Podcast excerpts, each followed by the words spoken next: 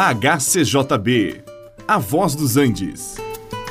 Você vai ouvir agora Meditações com o Pastor Victor.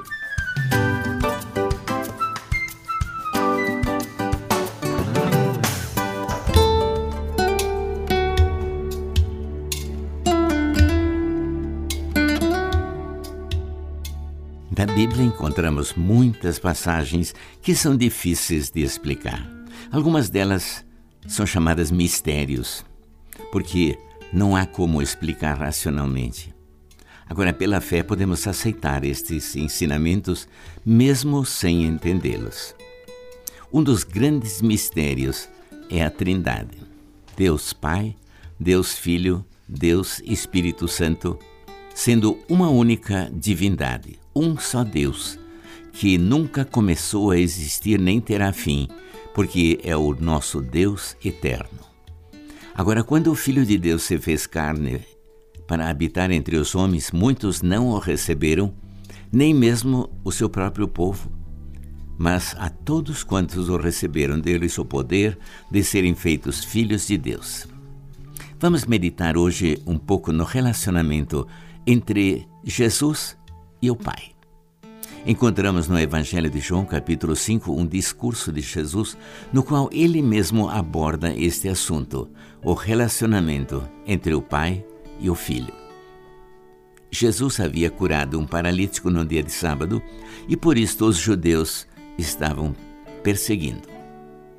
O Senhor então explica tranquilamente que o meu pai trabalha até agora e eu também. Não havia razão para não ajudar aquele paralítico somente porque era dia de sábado. Jesus então explica aos judeus que o filho nada faz por si mesmo, mas ele sempre atua em unidade com o pai. Tudo o que o pai faz, o filho faz igualmente. A razão disto é porque o pai ama o filho e o filho ama o pai. Sim, o pai e o filho mantêm um relacionamento de amor porque Deus é amor e não existe concorrência entre o pai e o filho. Também não há contradição entre o que o pai faz e aquilo que o filho realiza, porque tudo o que o pai faz, ele o faz juntamente com o filho e o Espírito Santo. O filho veio a este mundo para fazer a vontade do pai e não algo que fosse distinto desta vontade paterna. Se em Deus estava a vida, pois por esta simples razão, ele também pode criar a vida. Assim como Deus deu vida às plantas, aos animais, ele também criou vários outros tipos de vida: a vida humana, a vida dos seres angelicais.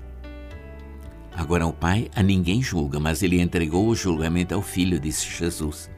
E quando o Senhor Jesus voltar em sua glória, ele julgará as nações conforme as suas obras e todos os cristãos terão que comparecer diante do tribunal de Cristo para receber dele a sentença quanto a um galardão que eles terão na eternidade ou se eles sofrerão alguma perda. Jesus disse: Credes em Deus? Crede também em mim.